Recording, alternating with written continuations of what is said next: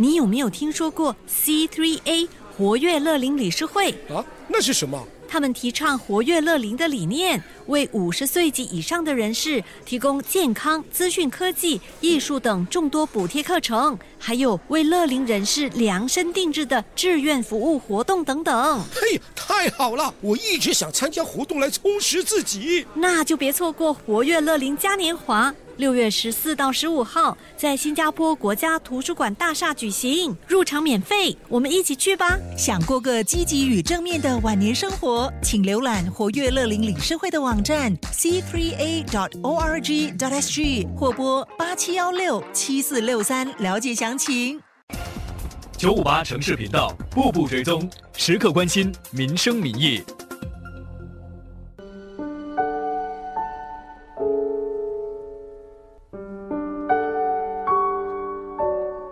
人生能有几个十年呢？三十岁的汤姆目前在张仪监狱戒备最森严的寓所服刑。他后悔误交损友，年纪轻轻就吸毒、贩毒，还四度进出监狱。第一次被抓，我那时才十五岁。我童年的时候，周围的朋友很多在用毒品，那让我觉得它是很普通的东西来的。啊，他们有问我要不要呃试试看那些摇头原来是什么，我就没有拒绝他们。但是我第一次试试看的时候，好像有那种嗨的感觉。汤姆吸毒几个月后就被捕入狱，当时他既害怕又彷徨。那时我被抓的时候，我我觉得很怕，因为我我没有坐过牢，然后心里很担心外面家人会不会有什么反应。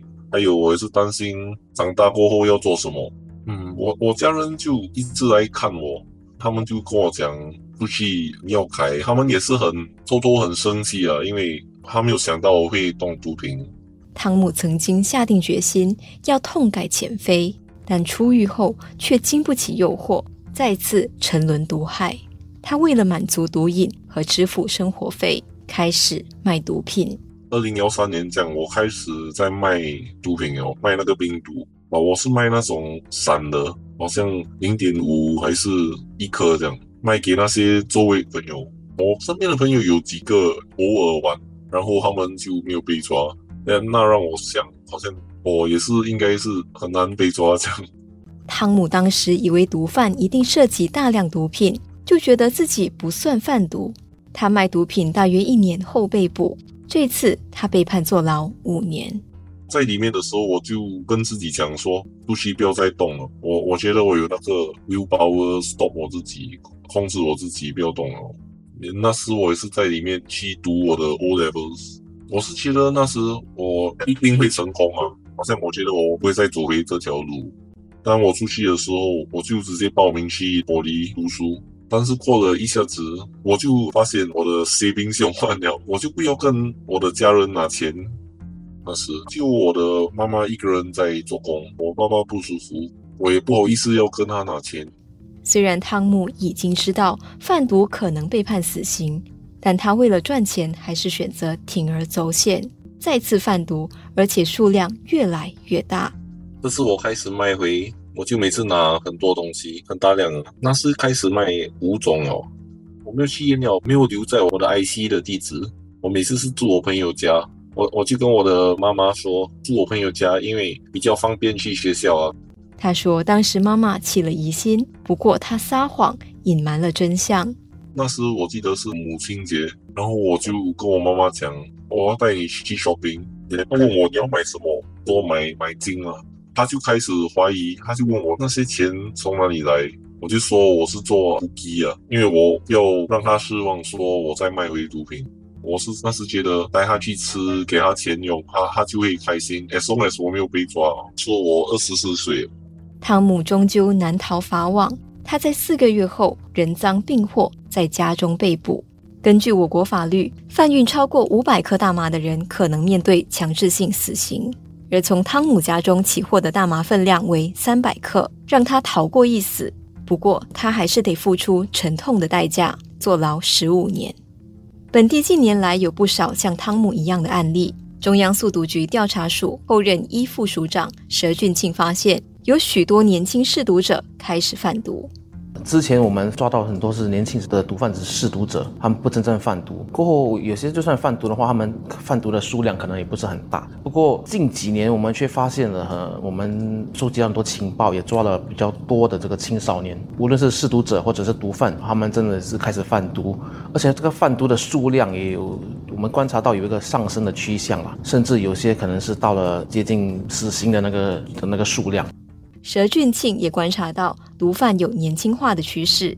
我们特别关注的是十五到十九岁青少年的，差不多过去五年呐，呃，幺七年到二零二幺年，差不多我们每年抓到的那个毒贩，差不多十十九位是十八岁以下的，在这十九位里面，差不多二十七八线是十六岁以下。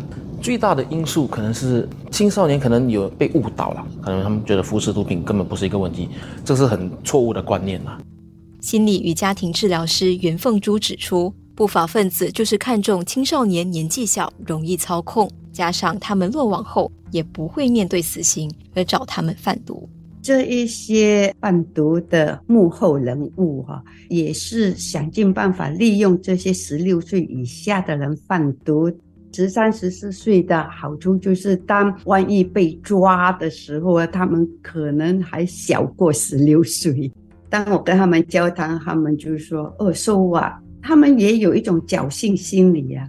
贩毒的原因也是本身需要很大量的花钱的地方，父母又不能给太多，他们要买游戏、品牌、吃喝玩乐，甚至有一些去嫖妓。所以，我们看得出，他们最主要的共同点就是从小父母没有给他责任心的观念，他们不需要向任何人负责任，更不需要为自己负责任。袁凤珠认为，青少年需要一盏指路明灯，帮助他们找到正确的方向，才不会断送自己的前程。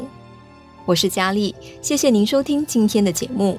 希望听众遇到茫然无助的青少年时，能够伸出援手，别让他们误入歧途。